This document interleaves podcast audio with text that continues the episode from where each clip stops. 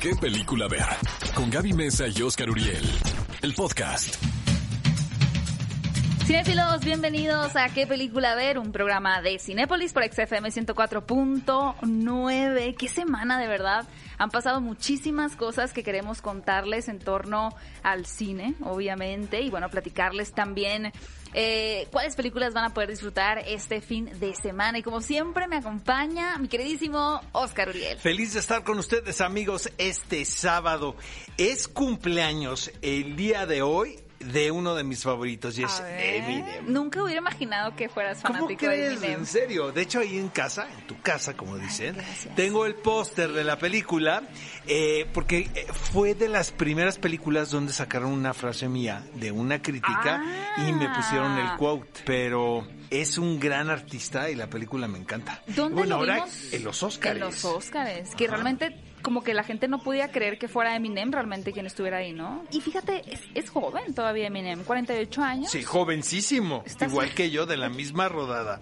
Ajá. Eso sí te lo compré, eso sí te lo compré. Pero bueno, estamos muy, muy contentos de que nos estén acompañando y justo quiero agradecer muchísimo a, a Bully, quien me hizo el hermoso favor de, de reemplazarme la, La semana verdad, pasada. casi se queda con tu lugar. ¿Subió el rating, Vino a? EXA y pidió una cita con Jesse Cervantes. O sea, yo lo vi, entonces escuché nada más. Quiero hablar con él porque quiero quedarme en el espacio que tiene Gaby en qué película. Sí, aparte vi, vi los números y vi la El ju- aceptación. el ju- Subió al doble el rating. Él juraba que era casting, ¿no? Terno. Oye, pues le quedó muy bien. Pero bueno, eh, la semana pasada ustedes hicieron esta encuesta que me encantó, la verdad, con motivo del Tour de Cine Francés número 24, que ya arrancó el pasado 8 de octubre y que va a estar disponible en 73 ciudades de México. Así que bueno, si ustedes obviamente nos están escuchando desde México, chequen en la cartelera de su ciudad a ver si está disponible una de estas películas del Círculo del Tour de Cine Francés. Pero bueno, les preguntamos cuál de las siguientes películas eh, francesas era su preferida. Las opciones eran Amélie, Amigos Intocables, La vida de Adele o La vida en rosa. ¿Por qué, ¿Por qué voté yo, eh? Tú por La vida de Adele. Ah, claro. Sí, sí los escuché. sí, sí. ¿eh? Y Bully votó por La vida en rosa. Hasta cantó, lo escuché, escuché todo. Pero no, mis queridos eh, Oscar y Bully, la ganadora, que es por la que yo hubiera votado, no es por, por este, por ser pesada, es Amelie. Amelie es una de las películas favoritas, yo creo que de todos, y también una de las primeras cintas que te permite tener un acercamiento al cine de arte, que aunque realmente es una película muy fácil de ver, muy bonita y cinematográficamente hablando eh, bellísima, pues también es, es una que abre la puerta a nuevos cinéfilos. Así que si no han visto la película de Amélie, creo que es un gran momento para hacerlo. ¿Qué película ver? Un programa de Cinépolis en XFM. Amigos, estamos de regreso. Esto es Que Película Ver, un programa de Cinépolis por XFM 104.9. Las noticias de esta semana. Y bueno, La Mujer Maravilla sigue siendo nota porque entre que posponen y posponen y posponen la fecha de estreno, finalmente viene en diciembre. Patty Jenkins, quien es una directora a quien yo admiro mucho porque me parece una gran directora de verdad, eh, manifiesta que independientemente de cómo vaya a ser la estrategia de esta película, de su salida, para que el público la pueda ver. Ella vota porque se vea en la pantalla grande. Exacto, porque obviamente como hemos tenido varias películas que estaban principalmente pensadas para ser estrenadas en cine, pero por motivos pues lógicos se tuvieron que mover a plataformas de streaming, empezó a crearse este temor en la audiencia de que pudiera ser caso también de La Mujer Maravilla 1984. Por lo cual la directora salió a decir algunas palabras bien interesantes diciendo que realmente ella no puede imaginar un mundo en el que tengas que llevar a tus hijos a ver una película en tu casa o que no puedas tener una cita en el cine, que realmente ella se declara una embajadora de la experiencia de ver el cine en pantalla grande y yo creo que al final tal vez es Patty Jenkins hablando, pero habla por muchos de nosotros. Exactamente, y forma parte también de un grupo de directores que están abogando ahorita en los Estados Unidos porque se apoya a los exhibidores. ¿no? Porque no desaparezca la experiencia de ver una película en pantalla grande, que eso no va, no va a suceder. No, pero lo que creo que ella quiere es que La Mujer Maravilla 1984 se vea en pantalla grande. Aparte, ajá, ¿quién no querría ver esa película en pantalla grande, no? Ahí en Twitter también usando el hashtag qué película ver, ustedes cuéntenos eh, cómo les gustaría realmente disfrutar de esta película y también si ya tuvieron la oportunidad de ir a Cinépolis, pues que nos compartan por ahí Bueno, alguna yo ya he foto. ido, que hasta pena me da, la verdad, de ir a ver todo, todo, Ya, todo. Bueno, ya no sí, sales de ahí. No salgo, o sea, sí fui- me fui a ver la mía, bueno, las funciones de prensa, porque también hay ciertos compañeros que están en sus casas, que no quieren salir, lo cual respetamos muchísimo, pero yo sí aprovecho la oportunidad para ir al cine. Oye, pues viste la, entonces viste el Club de los Idealistas ya en La fui a cine? ver, pagué mi boleto, así de teto soy. Genial. Sí, cinéfilos, les recordamos que si ustedes tienen muchísimas ganas de ir a, cines, pues Cinépolis está cumpliendo con todos los protocolos de seguridad para que tú te sientas lo más seguro. Recuerda que se están sanitizando las salas entre cada función y que los espacios también o la ocupación en cada sala de cine pues ha disminuido con el propósito de que haya muchas menos personas y que tu experiencia sea lo máximo, ya sea en este primer regreso a las salas o si ya eres como Oscar, pues un visitante frecuente. Mi querida Gaby Mesa con Z, ¿y qué tal que Gal Gadot y Patty Jenkins también fueron noticia por otra cosa? Y es que, amigos, se va a hacer una nueva versión, un remake de un clásico que ha sido muy atractivo siempre en la historia del cine y estamos hablando de Cleopatra. Ahora, si nos vamos si- echando un vistazo al pasado, Recorri un recorrido, un recorrido histórico. al pasado y ahora sí que vamos calificando las cosas. Es un personaje muy riesgoso. Eh, no ha corrido con mucha suerte. La versión de Elizabeth Taylor Que fue la más cara y que casi deja en eh, bancarrota. no, cerró un estudio, cerró un estudio. Completamente, sí. Exactamente. Fíjate que leí un reportaje que salió en la revista Vanity Fair, lo pueden conseguir seguramente en línea, de cómo se hizo est- esta película y por qué fue un fracaso. Ahora sí que mal por donde la veas. O sea, siento que había productores con mucha experiencia, curiosamente, pero ya muy grandes, muy cansados. Y Elizabeth Taylor, en su mejor momento, cuando era considerada la estrella más importante del mundo, eh, teniendo una relación extramarital con su compañero, que era Richard Burton, ahí nace el romance. Entonces, pues olvídense de Brangelina, ¿no? No, no, no, no. Realmente había un furor alrededor. Y la hicieron en Italia, construyeron sets, porque pues obviamente no había efectos digitales. Entonces, si algo aparecía en pantalla, era porque existía.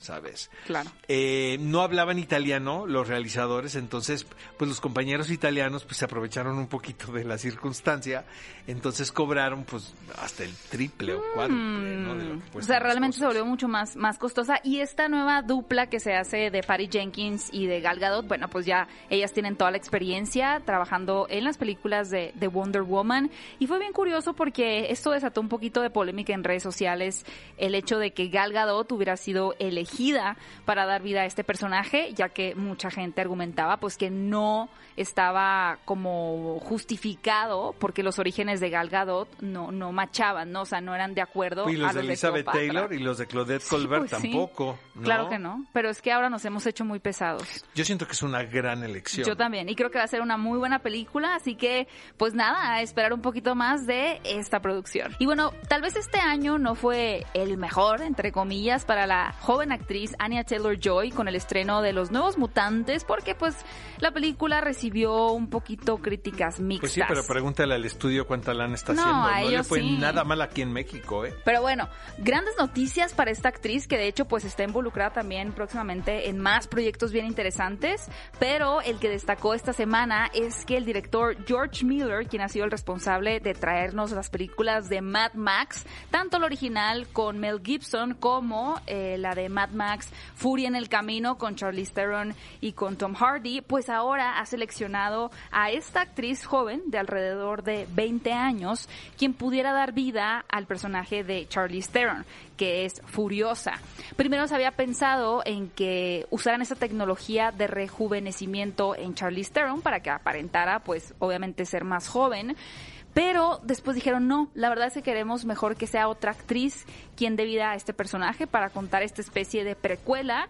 Y bueno, pues Anya Taylor-Joy ha sido la elegida y los fans están celebrando muchísimo esto. Además de que actores como Chris Hemsworth, bueno, ya muy conocidísimo por su personaje de Thor, y Yaya Abdul Mateen II a mí no me también a salen las cuentas. ¿Cómo no te ¿Por salen las qué cuentas? Chris Hemsworth va a estar en la película y me sacaron a Charlize Theron?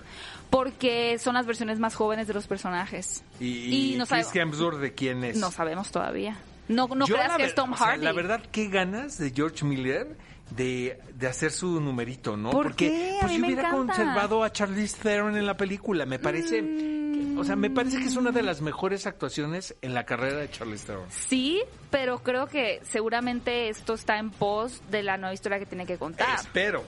Sí, es George Miller, lo ha hecho muy bien. ¿Por qué muy desconfías ya tanto? está grande, ¿no? Ya, ya, ya se le pueden ir las cabras al monte o no. O puede tener una Pues imaginación el anterior más le quedó brutal, de verdad. Pero brutal. Que aparte Brutal. Charlize Theron se llevaba pésimo con Tom Hardy, pero ese es otro chisme que no vamos a contar el día de hoy. Oigan, y hablando también de eh, nuevas adaptaciones o de precuelas, pues también les contamos que esta tendencia de hacer remakes, que ojo, un remake no es igual que una readaptación. ¿eh? Un remake está basado en otra película, que es el caso de esta. De verdad ya, ahora sí que melancolía llega ya. ¿De qué va a ser el remake? Oscar? Melancolía llega ya. Yo no sé por qué el meteorito que cayó debe haber sido más grande, la verdad. No, yo todavía tengo muchas cosas que vivir. ¿Cómo viene un remake de los otros? Para empezar, Los ok, ya fue hace años. Pero ¿cuántos fue? 2001 es 19 años. Exacto. Eh, ¿Te parece suficiente como para hacer otra versión? Mm, Eso es una. Y la segunda pregunta que pongo sobre la mesa. Quedó muy bien. Quedó realmente. excelente la Me película. parece perfecta. Es de las mejores películas de terror Me que parece puedes perfecta. imaginar. Seguramente, o sea, lo mejor que le puede pasar a esta nueva versión es que hagan una versión al calque. Porque Como Psicosis, que es una pesadilla de, de remake. la verdad yo no le veo sentido a esto. No sé si vieron esta película que está protagonizada por Nicole Kidman, pero wow, o sea, de verdad yo creo que tiene uno de los giros más impactantes y más bonitos en una historia de terror. Son esas películas de terror donde los fantasmas o los espíritus no son gratuitos, sino que realmente todo está en torno a una historia muy bien contada, muy bien estructurada y pues bueno, con la interpretación también de Nicole Kidman, esta, esta película se volvió una joya y también fue un éxito en taquilla porque recaudó más de 200 millones de dólares con un presupuesto de 17 millones solamente. Una película, entre comillas, fácil de filmar, ¿no? En ese sentido y muy exitosa que estuvo dirigida originalmente por el chileno Alejandro Amenábar. Eh, fíjate que esta película, fue es muy importante porque eh, justo cuando se lanza eh, viene el rompimiento de la pareja entre Tom Cruise y Nicole Kidman en la vida real. Entonces sí había como una crisis publicitaria que, que se tenía que manejar. Y creo que los dos son tan profesionales que finalmente la película no se ensombreció por lo que pudo haber sido un gran escándalo. Y eso es un gran ejemplo a varias parejas de, de actores que luego sus escándalos románticos Sobrepasan su sobrepasan el trabajo. Los dos fueron tan profesionales que mm, la película fue la protagonista de lo que sucedió ahí. Yo me recuerdo a Tom Cruise en una entrevista, cuando todo el mundo sabíamos que estaban terminando, que dijo, Esta, este trabajo es para el lucimiento de Nicole Kidman, quien creo es una de las mejores actrices que hay trabajando. Todo un caballero. Todo un caballero. Tom Cruise. Oye, ¿cómo sabes cosas de esta película? Sí, a mí me encanta los otros amigos. No entiendo de verdad por qué se va a hacer otra versión. Ustedes vean la original. Por que favor, es un clásico de clásicos. Mi querida Gaby Mesa con Z, ¿qué te parece si checamos la encuesta? Sí, nueva encuesta de la semana, obviamente con el motivo del cumpleaños número 48 de Eminem, que yo sé que muchos de ustedes son fans desde que eran pequeños, como es mi caso. Queremos saber cuál de estos otros cuatro cantantes que han incursionado en el cine con éxito es tu favorito. A ver, ahí les van. Esos son eh, cantantes que han hecho también películas y ustedes tienen que votar por el que les parezca el más, eh, el que más ha triunfado, vaya. Lady Gaga, Beyoncé, Justin Timberlake o Rihanna. En ese momento acabamos de compartir la encuesta en las redes sociales de EXA, arroba EXAFM, para que vayan a votar. Oscar, ¿quién votas como tu incursión favorita? Ay, caray. ¿Por quién me voy? ¿Beyoncé? ¿Sí? Sí. Yo voy a votar por Lady Gaga. Beyoncé, amigos, caracteriza a, Era- a Etta James, a esta intérprete de música soul, tan bien en una película que poca gente vio que se titula Cadillac Records, que de verdad, si están en su casa y quieren ver una buena función de una gran intérprete caracterizando a una leyenda de la música, no se pierdan Cadillac No, pues ya hasta ganas me dan de cambiar el voto con todo lo que dijiste. Pero ni modo, voy a mantener con Lady Gaga y la próxima semana les vamos a compartir los resultados de esta encuesta. ¿Qué película ver? Un programa de Cinépolis en XFM. Amigos, esto es ¿Qué película ver? Un programa de Cinépolis por XFM 104.9. Vamos a una de las secciones consentidas de ustedes, lo sabemos, y hemos hecho una selección sobre qué películas podemos ver en la pantalla grande. Recuerden amigos, no hay experiencia como ir al cine. ¿Estás de acuerdo, Gaby? Exactamente. Y bueno, sabemos que una de las caras que más quieren, con lo que tiene que ver con películas de acción, pues ya desde hace algunos años, es, es el señor Liam Neeson. Quien de verdad, yo creo que todos quisiéramos tener en nuestra familia a un Liam Neeson, ¿no? Es que Alguien es sensacional la historia de este hombre porque siempre hemos sabido que es un gran actor. Se reinventa de una manera tan particular que en una edad madura se convierte en uno de los héroes del género de acción consentidos de todo el mundo, no solamente de los Estados Unidos. Exactamente. Es que no pudiste haberlo dicho mejor. Se reinventó y se posicionó como un ícono en este. Venganza Implacable es el nombre de esta película, amigos, dirigida por Mark Williams, en donde el señor Liam Neeson interpreta a Tom Carter, quien es un ladrón de bancos, quien debido al amor Al amor. Destruyendo decide todo el amor, ¿te das cuenta? abandonar la vocación. No se enamoren, amigos. Decide abandonar los luego, millones. De verdad, ustedes tienen carreras tan sólidas, ¿no? Tan brillantes y de repente porque se enamora uno ya. Un ¿no? crecimiento constante se derrumba en Exactamente, en en, una mala de minutos, decisión. en cuestión de minutos. Pues se enamora de Kate Walsh y lo entendemos, Bueno, ¿no? pues sí. Quien es una mujer muy atractiva. Pero aquí la trama, amigos, es que pues no es tan fácil reivindicarse. O sea, no, porque él quiere dejar esa vida de maleante, ¿no? Él dice, ok, a ver, ya he robado muchos bancos, he sido muy exitoso, salgo en todos los medios de que mis, mis asaltos son todo un, un éxito, pero ahora que estoy enamorado, pues realmente quiero ser honesto con, con mi pareja y también quiero limpiarme de todos estos fantasmas que vengo cargando, por lo cual quiere declararse culpable o confesar sus crímenes, pero pues no es así como que dejas una cartita de perdón. O sea, tampoco, amigos, es de borrón y cuenta nueva. O sea, cuando has sido un ratero tan prolífico como Tom Carter, pues tampoco es que un día me levanto y, ya sabes, no vi la luz, un momento de epifanía, me convertí, ¿no? A esta religión, voy a dejar la profesión de ser ladrón de bancos. No es tan fácil, Exacto. aunque estén muy enamorados. Entonces, vean esta película titulada Venganza Implacable, tiene garantía Cinépolis y la pueden ver en pantalla grande. Es una única oportunidad. Y cinéfilos, tenemos un gran programa porque más adelante va a estar con nosotros Carlos Vallarta, que pues obviamente muchos de ustedes reconocen más por su trabajo como estando, pero Muy simpático, la verdad. le ha ido muy bien, ¿no? En, en esta profesión de, pues, de hacer a la gente más feliz, de hacernos reír un buen rato. Pero tal vez muchos de ustedes no conozcan este otro lado o esta faceta también de, de Carlos, que es como actor de doblaje. No es la primera vez que él incursiona en esto, sino que ya tiene una trayectoria dando su voz a diferentes personajes, particularmente de anime. Eh, ahí por ahí pueden buscar su, su filmografía, pero bueno, ahora él da vida a Lupin III en esta película que se llama Lupin III, el primero, dirigida por Takashi Yamazaki. Es bien interesante porque tal vez para nosotros de este lado del charco, ¿no? En el continente americano, pues el nombre de Lupin no nos traiga muchas cosas a, a la cabeza. Sin embargo, es un personaje muy icónico en Japón, uno que ha sido llevado a todas las plataformas que se puedan imaginar, desde el teatro hasta, bueno, el manga también, eh, series de televisión, películas, y esta particularmente es la primera película animada por computadora en esta franquicia clásica sobre este caballero francés ladrón y que también es un maestro del disfraz. Es una película para toda la familia en donde ahora este personaje pues va a ser equipo con otro personaje femenino para robar un diario por ahí Tú- importante. Ella se llama Leticia. Ella se llama Leti- Más fácil de acordarse que Lupin, ¿no? Exacto. Bueno, antes de, de contarles la siguiente película, quiero recordarles que ahora los estrenos en Cinépolis son el jueves, porque de pronto muchas personas están esperando al viernes para buscar sus boletos, para ver qué películas hay en cartelera,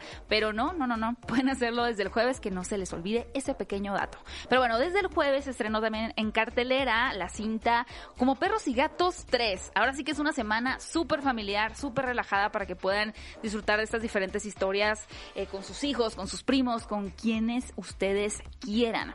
Y de verdad, yo creo que una de las guerras más emblemáticas que hemos vivido a la historia de la humanidad es la de los perros contra los gatos. Pero ya se llevan mejor, ¿no? Los perros y los gatos. Yo tengo mucho miedo de llevar a mi, porque yo tengo una gatita Sí. aquí en la Ciudad de México. Sí. Y mi mamá en Hermosillo tiene una perra.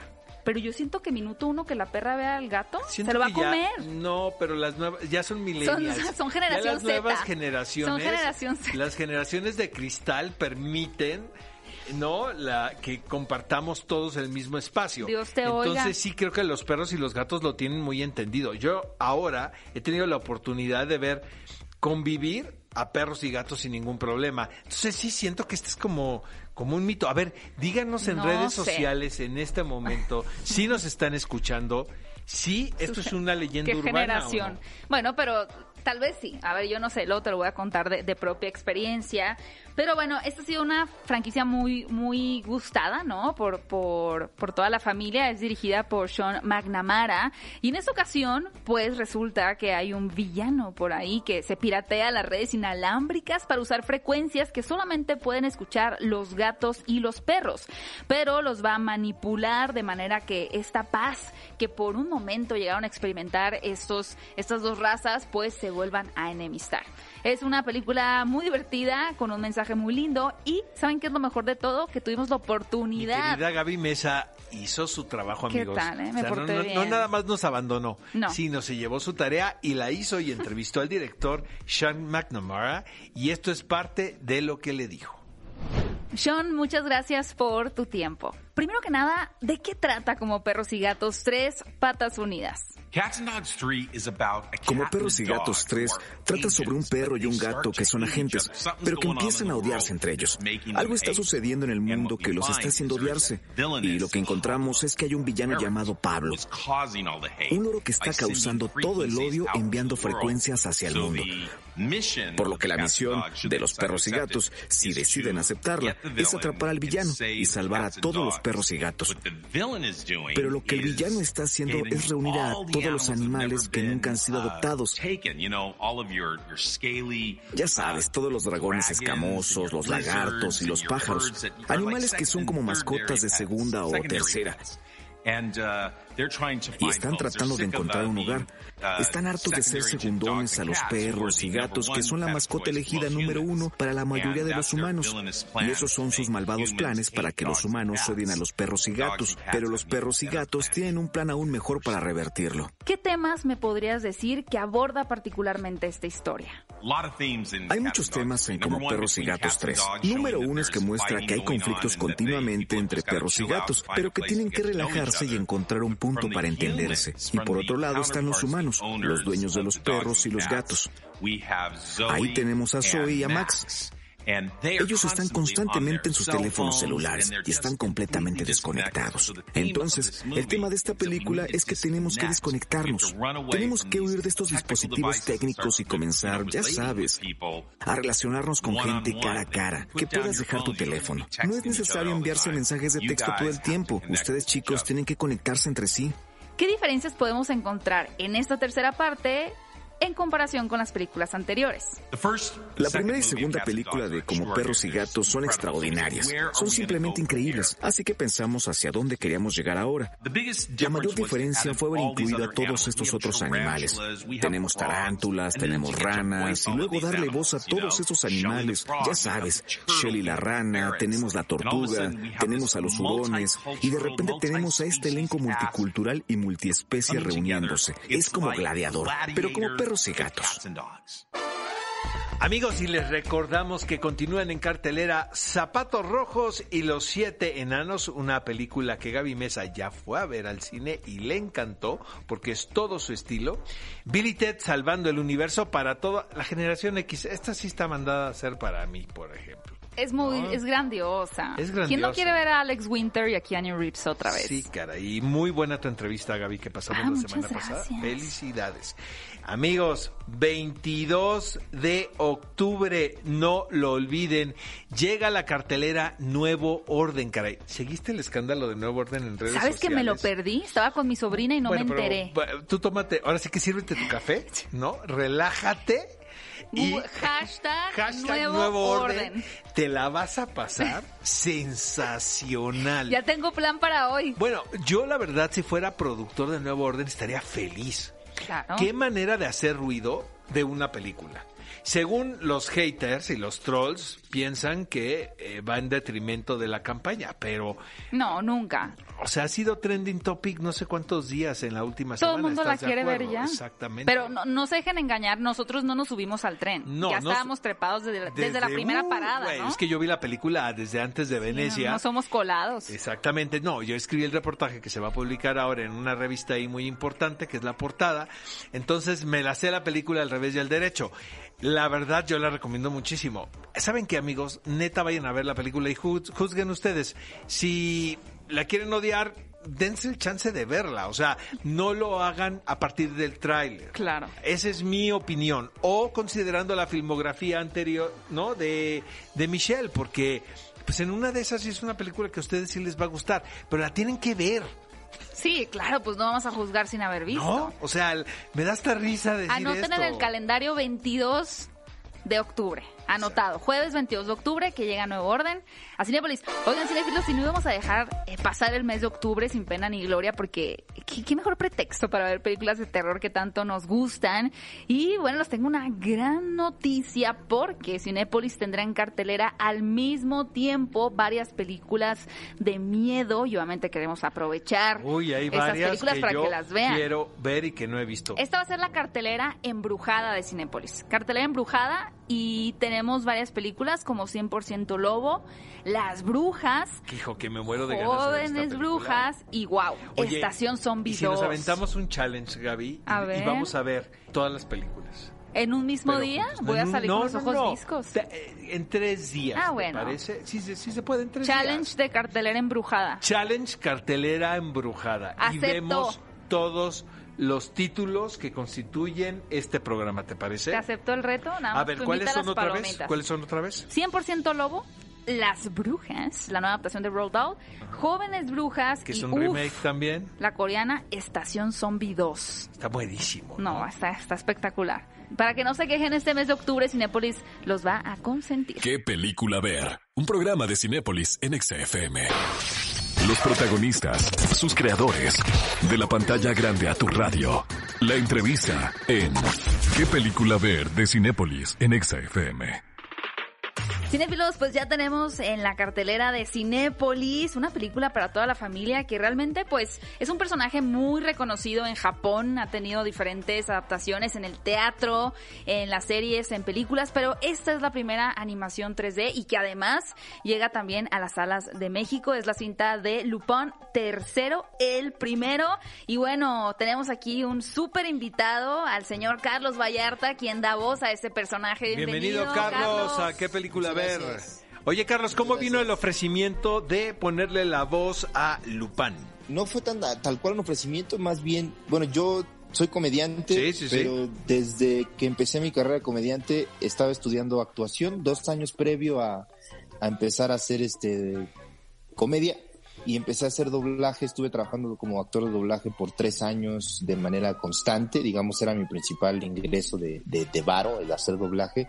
Entonces, eh, pues el conocimiento y la técnica lo tengo eh, y para esta ocasión me invitaron a hacer el casting para ver este eh, con qué personaje me quedaba y luego pues ya, las, eh, me imagino que la distribuidora, los japoneses les agradezco por haberme electo a mí como Sí, que no es cualquier cosa. Oye, pero es bien interesante, Carlos, porque dentro de, de, los trabajos que has realizado en doblaje, curiosamente creo, no sé si sea por voluntad o simplemente pues así se fue dando, has, has participado en muchas producciones japonesas, ¿no? Entonces no sé si ya a este punto, sobre todo con un personaje tan, tan respetado, tan amado por los japoneses, si ya te llegaste a encariñar con, con la cultura japonesa también o, con su con su anime que tengo entendido también que pues no eres tal vez el fan número uno pero que sí te gusta no sí sí me gusta sí sí le, le he entrado eh, chido a, a series, a, animación. Tiene un, un, estilo muy, muy particular, la animación japonesa, tanto visual como, digamos, filosóficamente, tiene una, un estilo muy particular, muy, muy, muy definido. Eh, y creo que refleja mucho el punto de vista o la mentalidad o la idiosincrasia japonesa y es una forma de conocer la cultura, obviamente no solo es anime en Japón, son mil cosas más, pero mucha de la cultura y la idiosincrasia japonesa se refleja en este tipo de animación que visualmente es muy atractivo para quien sea que le vea. Bueno, al menos mi caso es ese. Entonces, este, pues sí, yo tenía conocimiento un poco de Lupa eh, no sabía que era tan conocido en Japón. tan famoso, sí. Eh, sí, y un amigo, me, su, su, novia es japonesa y le contó que iba a estar haciendo la voz de Lupin y como que le dijo, wow, órale. Y mi amigo vivió en Japón de niño, entonces me dijo, güey, Lupin es un gran personaje allá en Japón, lo, lo, lo ubican todos, y hay películas, caricaturas, este, series, no, una película con personas en live action. En live action, wow adaptaciones y este pues sí es un personaje lejos de todo este eh, bagaje ya que tiene él como personaje presente en la animación y cómic manga japonés desde los 60 de creación de Monkey Punch por cierto eh, lejos de eso mi primer acercamiento fue esta peli y la neta la disfruté mucho al momento de estar actuando eh, más que nada porque es comedia y en sí el personaje de Lupin es muy muy carismático y la neta te, te, lo, te encariñas con él, A, ver, Carlos, y, y, para quien no está familiarizado con el personaje de Lupin, ¿de qué va? ¿Por qué podríamos ir a ver esta película? Pues Lupin es, este, su principal actividad es que es un ladrón, ¿no?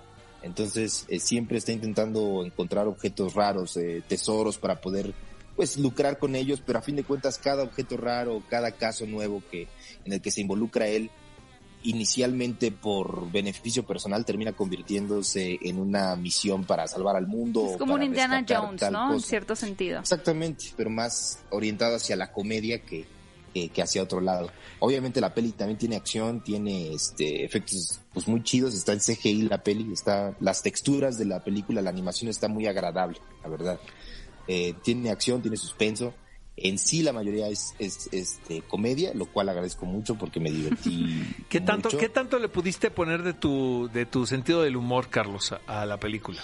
Estuvo chido porque eh, pude un poquito encontrar la forma de poder traducir, obviamente con la ayuda del director, que son personas que llevan años en esto, eh, la forma correcta, digamos, o más este adecuada de traducir eh, el humor japonés el humor japonés a, una forma de... Bueno, latinoamericana más bien, ¿no? No solo México. exactamente.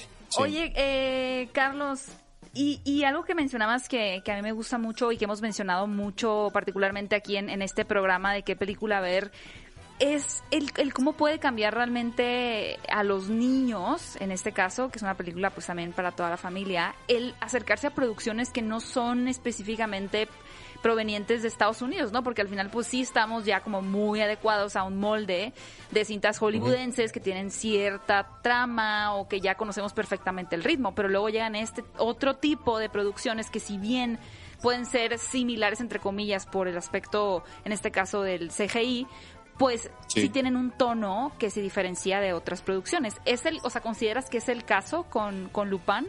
Sí es distinto al ritmo y al humor, digamos, hollywoodense clásico al que estamos acostumbrados, pero también no es algo que no entiendas del todo. O sea, creo que en sí el humor es un lenguaje universal y este, en este caso aplica muy chido. Sí es distinto, pero también está cagado la noche. Muchas gracias, Carlos. Pues invitamos a todos a que no se pierdan esta película y me gustaría también que en tus palabras pues invites a todos los cinéfilos de, de qué película a un stand-up también, Carlos, hombre, que aquí somos fans. A que la vean en, Cinépolis. Eh, amigos, vayan a verla. Eh, Lupin III primero ya salió en Cinépolis, eh, en las salas eh, que parece que en la mayoría de los estados de la República. Si usted tiene ganas, eh, láncese, eh, la, la va a disfrutar mucho. Es una película que sí pueden ver eh, pues en familia, todos tiene una clasificación familiar. Vaya a verla, eh, se va a reír y se va a pasar un buen rato. Amigos, él es Carlos Vallarta. ¿Qué película ver? Un programa de Cinépolis en XFM. Estás escuchando qué película ver, un programa de Cinépolis por XFM 104.9 y antes de pasar con nuestro clásico de la semana, que por supuesto es un título de terror, pues déjame contarte que el próximo viernes 23 a las 7 y media de la noche vamos a tener en Cinépolis Click a Fernando Delgadillo en un concierto con causa. Esto va a ser exclusivo y en vivo en la plataforma, ahora sí que para que vivas toda la experiencia. Si tú quieres eh, presenciar este gran evento, el costo para acceder al concierto será de 99 pesos. Y lo más importante es que la mitad de lo recaudado por la compra del acceso al evento se va a destinar al programa Familias sin Hambres, que forma parte de la Fundación Cáritas Mexicana. Así que bueno, si tienes ganas de pasar una noche muy divertida, viernes 23, 7 y media, pues te invito a que entres a Cinepolis Click y disfrutes de este concierto de Fernando Delgadillo y al mismo tiempo ayudes a esta fundación de Cáritas Mexicanas, Familias sin Hambre. Amigos, y llegó el momento del clásico de esta semana, elegido por Gaby Mesa con Z, No Fui Yo, y se titula ¿Que no La gusta, Bruja del 2015, dirigida por Robert Eggers, el mismo del Faro, por cierto, una película de recién estreno. Eh, les platico algo con La Bruja. De repente estás viendo una película y te da la sensación de que es una producción incómoda. Y con esto me refiero a que, a que hasta dudas de la calidad moral de los directores. Como que estaba ¿sabes? mal vibrosa la filmación. ¿Por qué dices eso? A ver. Porque realmente me parece, a mí me encantan las películas de género, el Sí. género del horror, ¿no? Este, pero siento que esta sí me parece muy truculenta. Sí voy a estar completamente en desacuerdo contigo. Yo creo que la bruja como tal, como esta entidad o este personaje que se ha tratado, bueno, en la historia y en la literatura por siglos, realmente aquí se presenta de una manera muy diferente, ¿no? Como que haciendo alusión nuevamente a todos estos conceptos ideológicos y de religión que, que tienen a una bruja, sí, tal vez con, con esta presencia malévola de la bruja de la escoba malvada que se come a los niños, pero por otro lado más bien está presentando cómo estos demonios eh, se manifiestan realmente a través de una dinámica familiar y que no es tanto que estén eh, personificados en un ente, sino que son las mismas disfunciones familiares, el terror que, que uno vive al día a día, ¿no? Porque al final si tú piensas, cosas que te han generado miedo, terror, incertidumbre en tu vida, pues no es un, fa- no es un fantasma que te encontraste en la esquina, son como y- todas las creencias. Y, y en también tu corresponde familia. a la evolución de las historias de fantasmas y de terror que tienen que ver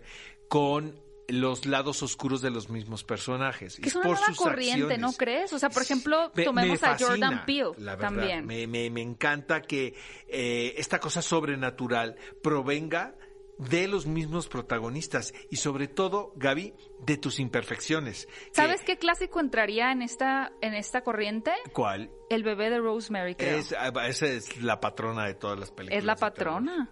Los otros, por ejemplo, también.